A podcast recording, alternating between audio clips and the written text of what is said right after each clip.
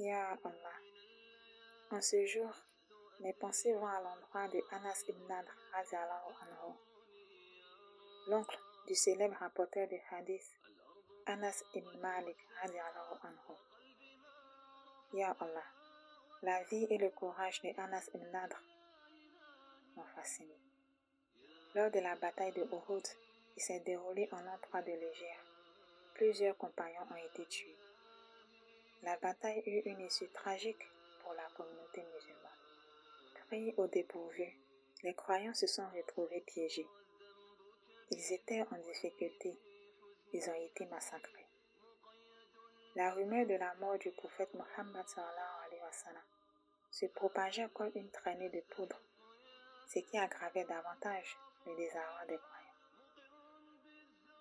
Ya Allah, ce jour-là, les compagnons ont été brisés par l'annonce de cette supposée mort du prophète Mohammed Ils ne voyaient plus la nécessité de se battre, puisque le prophète Mohammed était supposé mort, d'autant plus qu'ils avaient perdu beaucoup d'entre eux. Ce fut une journée très difficile. Ils étaient prêts à s'avouer vaincus.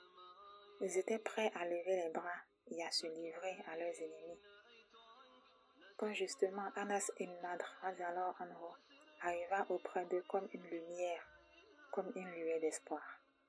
Il leur rappelait d'une voix inspirante que si le prophète Mohammed était mort, eux aussi devaient justement se battre pour cette même cause jusqu'à rejoindre le prophète où il se trouve auprès d'Allah.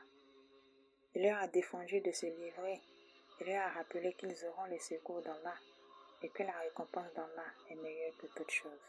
Il leur a rappelé que la cause d'Allah pour laquelle ils se sont engagés surpasse toute autre cause. Il leur a rappelé que la vie dernière est certes meilleure que la vie présente.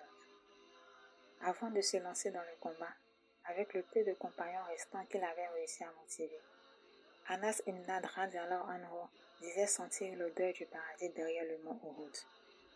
Derrière le champ de bataille, il sentait déjà l'odeur du paradis. Lui et le peu de compagnons encore en vie se sont battus. Ils se sont battus jusqu'au bout. Ils se sont battus jusqu'à ce qu'ils soient eux aussi tués. Ils ont renoncé à leur vie. Ils sont tombés en martyrs à Uhud. Anas ibn alors anhu, le déterminé, l'engagé, le brave, le sage, le susciteur d'espoir, le sincère est tombé. Il est tombé en martyr avec plus de 90 blessures causées par des flèches et des lances. Ya Allah, le corps d'Anas alors Anho était méconnaissable. Anas fait désormais partie des grands hommes que l'humanité et l'histoire de l'islam est connue. Anas a écrit son nom à Uhud par son sang et par sa vie. Aujourd'hui, Ya Allah, ces combats ne sont plus d'actualité, mais leurs leçons demeurent intemporelles. Ya Allah, Permets-nous de goûter à la saveur de la foi auquel ont goûté les nobles compagnons du prophète. Ya Allah, permets à la lumière du Coran de nous transformer comme ces grands hommes ont été transformés. Permets, Ya Allah, au Coran de faire de nous des meilleurs hommes et femmes sur cette terre, comme l'a été ceux qui étaient autour du prophète.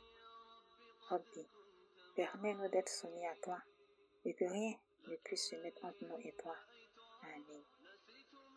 Paix sur le prophète Mohammed sallallahu alayhi wa sallam. Paix sur Anas ibn Lad radiallahu anhu.